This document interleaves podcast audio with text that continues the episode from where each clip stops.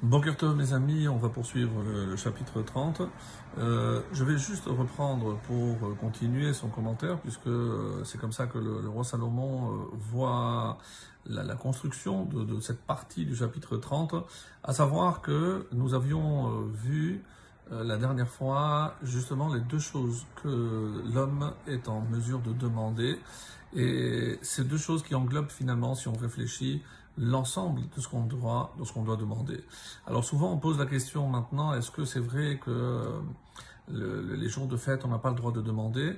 Alors il est évidemment euh, écrit des choses, Zochrenu, souviens-toi de nous, Kotvenu, donc tout ce qui est écrit évidemment dans la tfila, bien entendu qu'on doit non seulement le lire, se concentrer, comprendre, et ce sont aussi des demandes, mais des demandes qui sont déjà inscrites euh, à l'intérieur même du rituel de telle ou telle fête. Et d'où on apprend ça? C'est de Shabbat, puisque Shabbat, on a appris qu'on ne demande pas. C'est pour ça qu'on a supprimé dans la Hamida toutes les prières intermédiaires dans la Hamida. On ne laisse que les trois premières, les trois dernières, et de Mekadesh Shabbat, pardon. Donc, de Shabbat, on apprend pour les fêtes, qu'on n'a pas le droit donc de demander. Ceci dit, euh, on est en mesure de demander dès maintenant, dès à présent, ces deux choses qui, vous le verrez, finalement englobent le tout.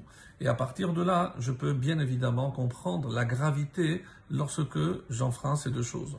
La première, rappelez-vous, c'est de éloigne-moi de la fausseté de la parole mensongère. Faire très attention comment on parle.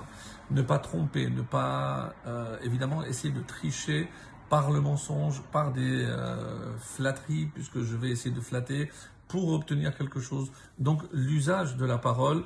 Donc, euh, et la deuxième chose, ne s'éloigner des extrêmes, c'est-à-dire ni la richesse ni la pauvreté. Et euh, c'est sur cela qu'on avait conclu.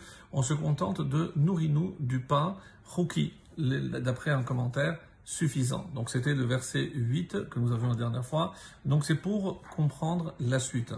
Quel est le danger de l'un ou de l'autre, de la pauvreté ou de la richesse? Et c'est l'explication que la suite du chapitre va nous donner dans le verset 9 que nous lisons et traduisons.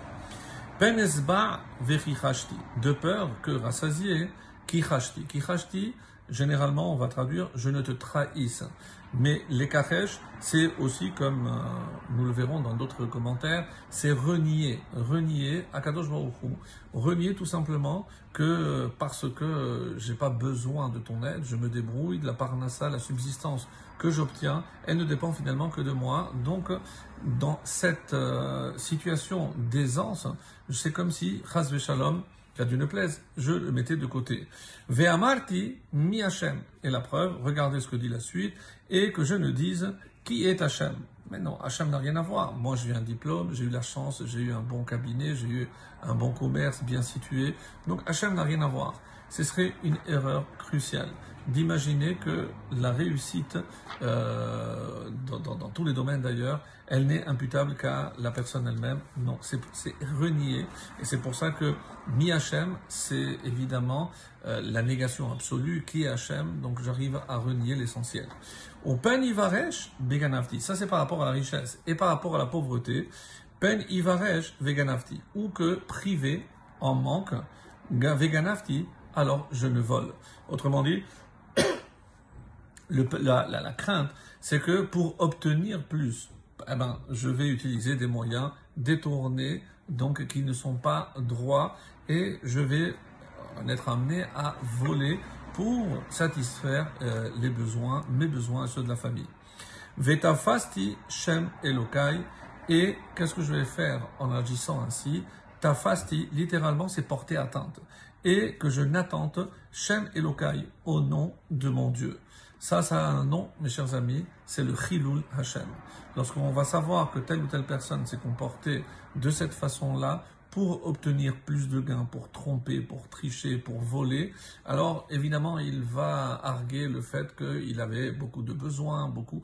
Évidemment, ce sont, ce sont des prétextes. Et à Achir, c'est sa mère Bechelko. Savoir se contenter de ce qu'on a parce que c'est ce que Hachem veut qu'on ait par les moyens, euh, évidemment, droits qui sont légaux et ne pas être amené à cette situation. Et c'est euh, pour conclure donc euh, aujourd'hui l'étude d'aujourd'hui, puisque la suite, on va voir que c'est déjà un autre un autre domaine, un autre sujet. Donc simplement pour rappeler ici, Ve'uma akachash, en quoi consiste justement le fait de, de, trahir Dieu il y a une explication ici qui dit Zerinyan kefira, c'est un hérétique. Un kofer, c'est l'extrême, vous allez certainement me dire, mais quelqu'un qui agit dans son quotidien en pensant que Dieu n'a rien à voir avec sa situation, c'est une forme de kéfira. Et à l'approche de Rosh Hashanah, il est évident Qu'est-ce qu'on fait? La première chose la plus importante à Rosh on est Mamlich HaKadosh Baruch On va l'introniser roi. Accepter que Hachem est le roi du monde, c'est-à-dire que c'est lui qui dirige le monde, c'est lui qui est le Moshel, c'est lui qui est le dirigeant, le gouverneur. Rien ne se fait sans lui. Donc, lorsque j'aurai intégré cette notion que En Milevado, il n'existe aucune autre force, aucune, aucun autre mérite sur lequel je puis imputer ma, ma réussite, c'est j'aurais compris que Hachem est le roi du monde.